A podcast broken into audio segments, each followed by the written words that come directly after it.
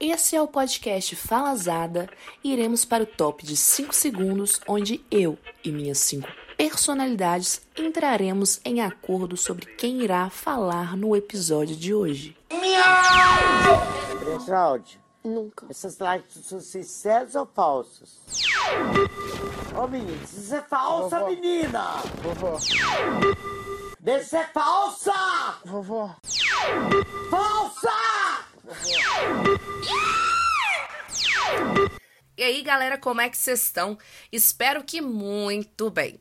A época mais temida do ano passou e eu queria vir aqui um tanto quanto rouca e cansada compartilhar com vocês alguns achismos, um pouco de fatos e a minha vivência durante o terrível carnaval. Em primeiro lugar, eu gostaria aí de agradecer a Deus, ao meu anjo da guarda e à minha grandíssima doleira que estiveram comigo durante os últimos quatro dias e possibilitaram que eu viesse até aqui contar tudo que eu vi, ouvi e vivi. Pois sem eles nada disso teria sido possível, já que sem a doleira provavelmente eu estaria sem o meu celular nesse momento para contar história. Dito isso, gostaria de deixar aqui um agradecimento especial à pessoa que inventou a doleira. Que invenção esplêndida, sério. Você mete o celularzão dentro da doleira, coloca ela sob a sua virilha e tem um carnaval mais seguro da sua vida. Você pode pular, beijar na boca, fazer o que você quiser, que o seu celular seguirá intacto intacto. Nunca foi sorte, sempre foi doleira. Mas pois então, que coisa louca, né, gente? O carnaval é aí o maior experimento antropológico e social já inventado em toda a história da humanidade. Eu juro pra vocês, não tem nada mais caótico, satisfatório e engrandecedor de alma e coração quanto este querido. É uma coisa realmente de louco, porque uma pessoa em sã consciência não sai pra rua vestido com uma meia arrastão enfiada no rego e um biquíni por cima, porque não faz o menor sentido. E essa é uma das coisas que me pega muito, a coisa aí do vestuário. Eu gosto de ficar observando e vendo as inúmeras possibilidades e tentando imaginar o que se passou na cabeça da pessoa quando ela planejou, foi na galeria do ouvidor comprar os paetês e vestiu aquilo. É um universo aí infinito de possibilidades e é lindo de ver que só durante o carnaval as pessoas podem se jogar sem medo de serem felizes, de serem julgadas usando coisas que não fazem o menor sentido, né? E é aí que mora a beleza do look carnavalesco. É na falta da coerência. A pessoa que veste uma roupa que tem algum tipo de nexo, ela não pegou a verdadeira essência do carnaval. Quanto mais sem pudor, mais lindo é.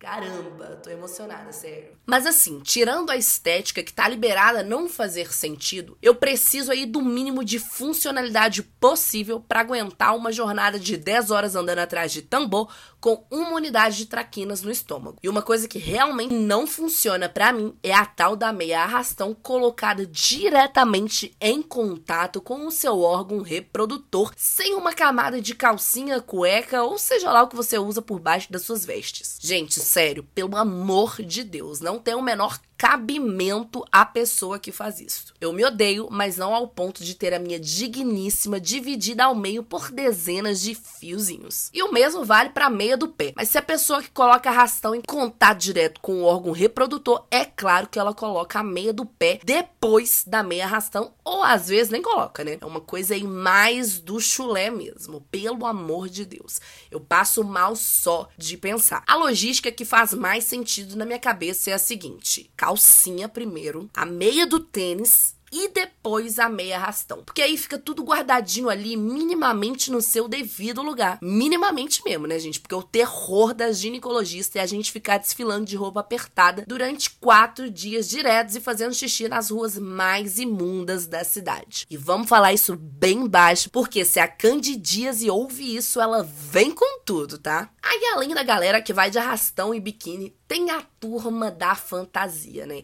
Eu amo muito esses queridos e eu vi aí dezenas de milhares de churrasco 021 pelas ruas de Belo Horizonte. E isso me arrancou sorrisos muito sinceros. Queria deixar aqui o meu muito obrigada a todos vocês que se dispuseram a comprar perucas loiras e a aprender a coreografia de Lovezinho. Vocês deixaram esse carnaval ainda mais bonito. E outra turma aí que vem fazendo um trabalho excepcional para o acontecimento de tudo isso são os ambulantes, né? Esses queridos empenhados em embebedar a galera, mas mais ainda em levar todo mundo pro Serasa. É bonito demais ver eles vendendo o Skol quente a 10 reais.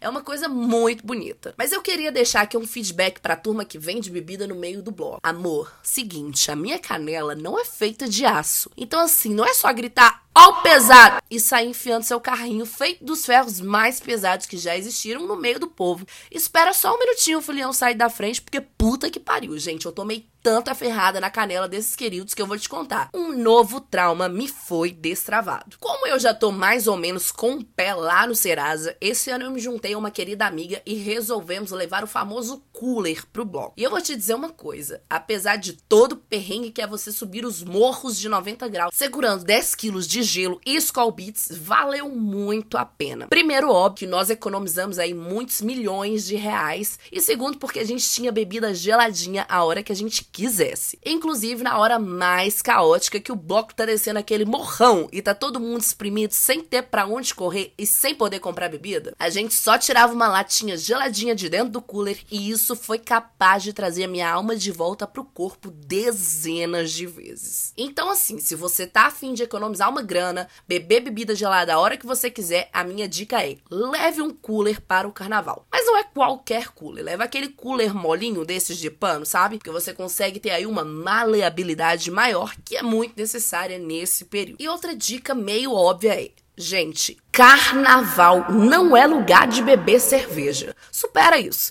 Não tem a menor condição ficar bebendo cerveja, porque, primeiro, ela esquenta com dois minutos na sua mão, mas o grande problema mesmo mora no xixi. Durante o carnaval, você perde o seu livre-arbítrio. Você não pode ir e vir a hora que você quiser, meu amor. Você só pode fazer as coisas quando dá para fazer. Ah, tô com vontade de fazer xixi. Não é assim que funciona. Você vai fazer xixi a hora que der para você fazer. E quando você bebe cerveja, é uma unidade de xixi a cada 10 minutos. E é um xixi que ele vem aí pesado. Não é aquele xixi que consegue ficar quietinho ali esperando o momento certo para sair. É um xixi que ele vem dando cotovelado na sua bexiga. Então, assim, se você não tá afim de se mijar inteiro, escolha outra bebida. Porque tem certos momentos durante o bloco que são meio desesperadores, coisa aí de 70% dos momentos, né? Que é uma multidão andando lentamente muito espremida numa ruazinha minúscula de largura, mas imensa de comprimento. Então você literalmente não tem para onde correr. Você tem que seguir aquele fluxo ali até chegar numa esquina. E cara,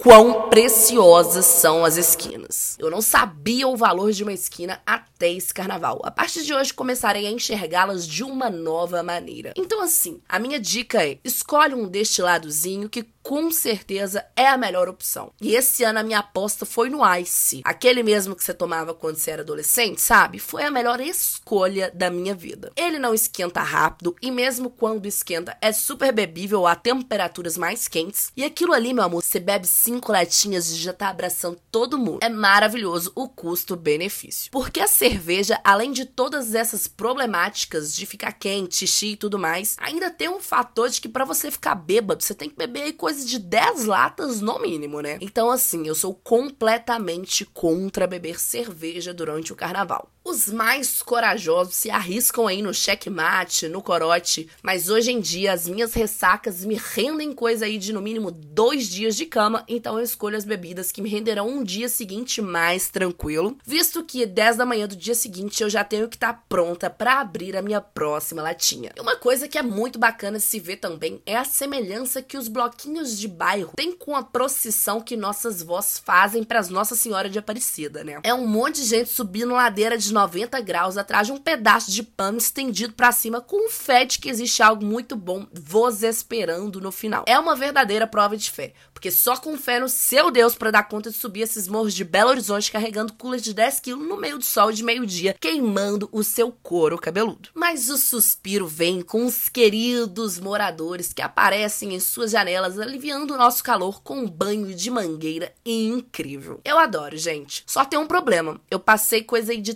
33 miligramas de glitter no olho. Então, assim, eu amo a mangueirada? Eu amo. Mas a mangueirada, ela odeia o olho da pessoa que botou 33 miligramas de glitter em suas pálpebras. Porque a água faz o glitter e o rímel derreterem para dentro do seu olho e aí rola um grande desespero, porque o olho começa a arder e aí, minha filha, é salve-se quem puder. Mas tá tudo certo, a gente fica borrada e isso vai deixando o carnaval ainda mais incrível. Cada imperfeição e perrengue que a gente enfrenta é sobre isso, caras, é lindo. Porque surge um senso de coletividade aí maravilhoso. Todo mundo vira amigo de todo mundo, todo mundo beija na boca de todo mundo e bebe a bebida do amigo e pega a namorada do amigo e faz xixi agachado segurando no amigo e respingando a perna dele inteira. E caras, que lindo é o momento de fazer xixi, né? Todo mundo se ajuda nesses momentos. As pessoas fingem que não estão vendo você agachada no meio da rua. Aí chegam as quatro meninas e ficam em pé em volta de você, como se isso fosse te tampar. E a rua inteira vê a sua bunda e ninguém fica chocado, porque é só mais uma bunda no meio de tantas outras. É tudo muito bonito. Uma coisa que eu achei muito bonita também foi Valdir. Se você passou o carnaval nas ruas de BH, você sabe bem o que eu tô falando. Valdir é simplesmente uma entidade onipresente nas ruas de BH durante o carnaval. Valdir esteve em literalmente todos os blocos que eu fui e os que eu não fui também, né? Ele tava em todos os lugares dessa cidade. Antes de você pensar em ir, ele já estava lá. E eu achei isso fantástico fantástico. Eu escutei uma história aí por alto que pode ter sido um grande telefone sem fio, então se você, Valdir, estiver me ouvindo, me corrija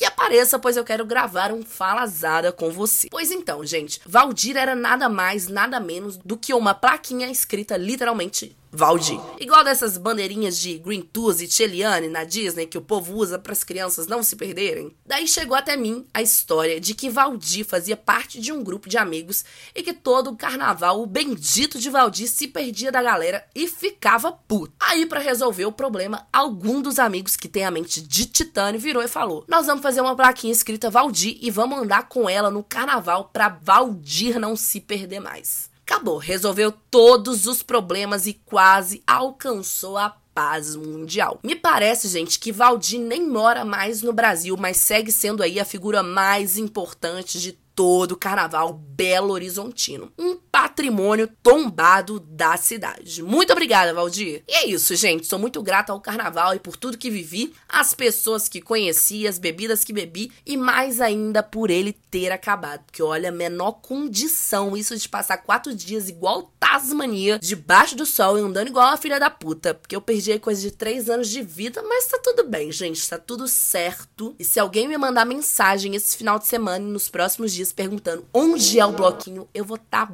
bloqueando. Tudo tem limite, gente. Não tem corpo físico e conta bancária que aguentem mais um final de semana disso. Chega. Prendam o carnaval imediatamente. Mas o sol tem ano que vem, pois eu espero estar aí prontíssima para viver mais uma dose desse evento aí que é pura serotonina e dores musculares. E se você tem uma história muito boa de carnaval para contar, me manda ela aí que eu conto ela no próximo Falazada, hein? Aproveita para nos seguir no arroba FalazadaPod no Instagram, no Spotify e no Amazon Music também, hein? Além disso, gente, vamos dar aquela compartilhada nesse episódio nos stories e mandar para todo mundo aí nos grupos de carnaval, de família, de amigo, porque assim você ajuda o Falazada a continuar acontecendo. E é isso, gente. Um beijo e até a próxima.